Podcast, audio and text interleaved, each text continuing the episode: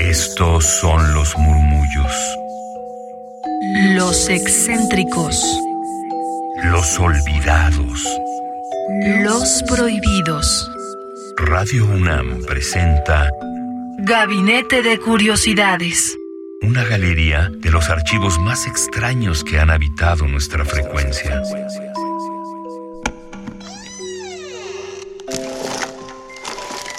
De archivo.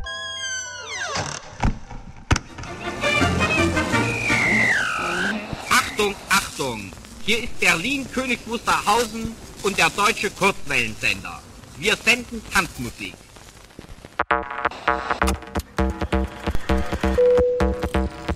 Mis queridísimas almas hercianas, sean bienvenidas a Gabinete de Curiosidades.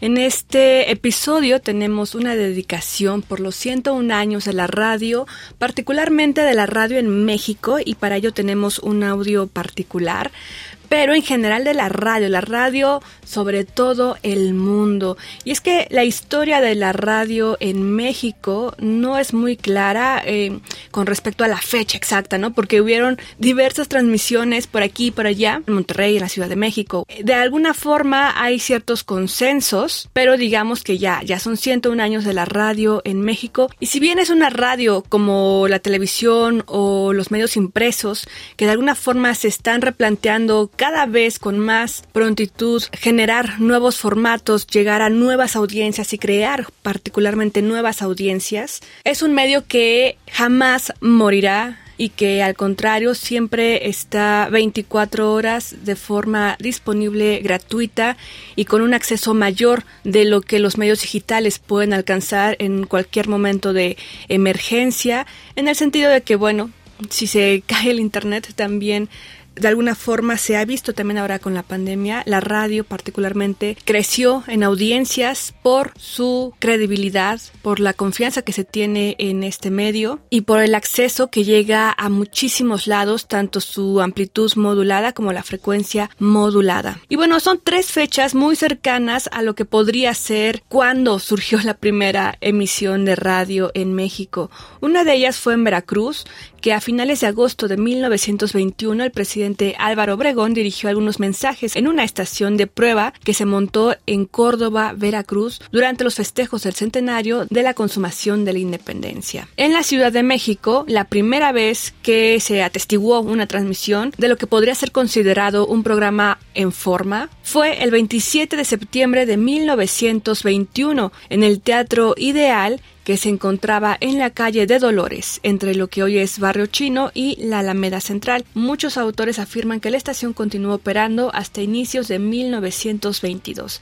Eso en la Ciudad de México. En Monterrey hay otra versión que dice que la verdadera fecha de la primera transmisión radiofónica en México fue el 27 de octubre de 1921, pero en Monterrey, donde Constantino de Tárnava, un ingeniero radicado en Nuevo León y que habría experimentado durante algún tiempo con señales de radio, habría montado su propia estación oficialmente en esta fecha. Cuentan que la estación llevaba por nombre TND, que son las iniciales de Tarnava Notre Dame, debido a que el ingeniero había estudiado en la Universidad de Notre Dame de Indiana en Estados Unidos.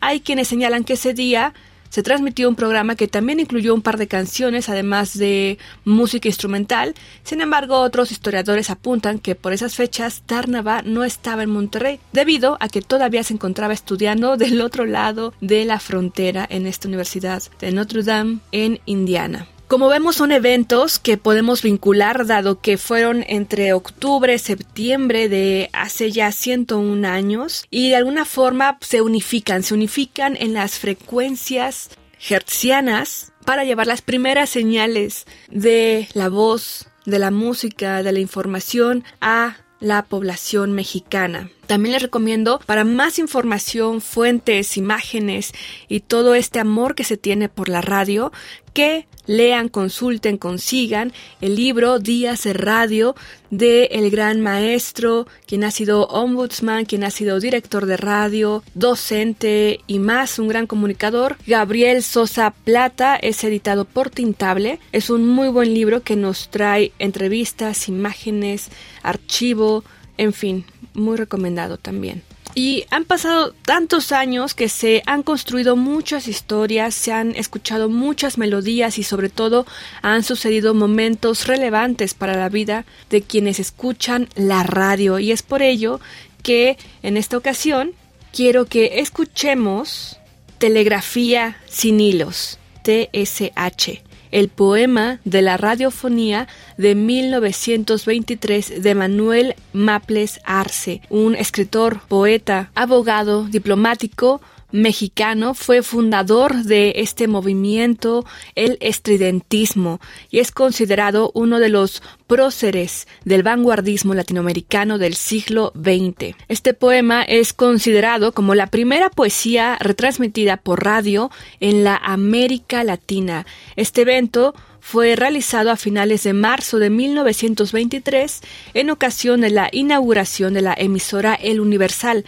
la Casa de la Radio de México, que ahora pues es el, el, diario que conocemos, y es un homenaje poético a la radiofonía, convirtiendo a la radio en una metáfora cósmica, identificando la antena emisora con una estrella que ilumina la oscuridad con sus palabras. Este audio que escucharemos ahorita lo interpreta en la voz Waldo González Ramírez. La grabación y postproducción, que bueno, ahora ya se escucha ese paso del tiempo, fue a cargo de Miguel Molina Alarcón y Leopoldo Amigo Pérez. La duración es de un minuto 11 segundos y lo pueden encontrar tanto en su plataforma favorita de video como en el disco. De alguna forma estoy indagando en la Fonoteca Nacional este disco que se llama Ruidos y Susurros de las Vanguardias. Estos discos compilan la reconstrucción de obras pioneras del arte sonoro de 1909 a 1945 por el Laboratorio de Creaciones Intermedia y es un disco doble. Les digo que es increíble el arte sonoro del futurismo italiano, también por ejemplo el aspecto futurista eh, de arte sonoro en Portugal, el dadaísmo sonoro en Berlín, el activismo que se realizó en Hungría, también con su presencia en el arte sonoro, en Alemania también desde luego con la Bauhaus, el creacionismo en Chile, la poesía negrista, en Cuba en los años 20 y 30, en España también el movimiento que se generó por allá de los años 20 y 30 en cuanto a la experimentación sonora. En el disco 2 tenemos el cubo futurismo y productivismo ruso y tenemos también varios sonidos que les digo estoy en busca de ellos para hacerles un especial, pero no es de tan fácil acceso. También tenemos el ultraísmo en España e Hispanoamérica y como tal lo que vamos a escuchar, el estridentismo en México, radio para Estridentópolis, con este poema Telegrafía sin hilos, el poema de la radiofonía, de Manuel Maples Arce de 1923 y que si lo pueden encontrar aquí en el Twitter arroba gabinete bajo el poema que fue publicado ya en el Universal con este dibujo también de corte estridentista de Bolaños Cacho. Esa imagen que verán publicada en nuestro Twitter arroba gabinete bajo pues fue un especial para el entonces Universal Ilustrado. Escuchemos este primer poema transmitido en la radio en la América Latina. TSH. Sobre el despeñadero nocturno del silencio, las estrellas arrojan sus programas, y en el audión inverso del ensueño se pierden las palabras olvidadas. TSH, de los pasos hundidos en la sombra vacía de los jardines. El reloj de la luna mercurial ha labrado la hora de los cuatro horizontes. La soledad es un balcón abierto hacia la noche. ¿En dónde estará el nido de esta canción mecánica? Las antenas insomnes del recuerdo recogen los mensajes inalámbricos de algún adiós deshilachado. Mujeres naufragadas que equivocaron las direcciones transatlánticas y las voces de auxilio como flores estallan en los hilos de los pentagramas internacionales. El corazón me ahoga en la distancia. Ahora es el Jazz Band de Nueva York. Son los puertos sincrónicos florecidos de vicio y la propulsión de los motores. Manicome de Hertz, de Marconi, de Edison. El cerebro fonético baraja la perspectiva accidental de los idiomas. ¿Aló? Una estrella de oro ha caído en el mar. Ya regresamos, están en Gabinete de Curiosidades, yo soy Frida Rebontulet y escuchamos este primer poema que fue transmitido para toda la América Latina, un poema estridentista a cargo de Manuel Maple Arce, dedicado a la radio. Y es por ello que con ello y enlazando de una forma muy curiosa, como así nos llamamos Gabinete de Curiosidades, con la banda alemana Rammstein. Ellos también han tenido esta gran experiencia, amor, pasión, entrega y agradecimiento a la radio. Ellos vivieron como tal la caída del muro de Berlín siendo jóvenes y de alguna forma la radio les ha acompañado en este y otros momentos, como les decía, políticos, sociales, contraculturales y bueno, de alguna forma lo reflejan en la letra de esta canción que dice, traduciéndola en español, no se nos permitía pertenecer, ver, hablar o escuchar nada, pero cada noche durante una o dos horas desaparecía de este mundo cada noche un poco feliz, mi oreja pegada al receptor del mundo. Radio, mi radio. Mis oídos se convierten en ojos. Radio, mi radio. Entonces escucho lo que no puedo ver, satisfaciendo en secreto mi espíritu viajero. Cada noche me subía en secreto, en la espalda de la música, ponía mis oídos sobre las alas, cantando suavemente entre mis manos.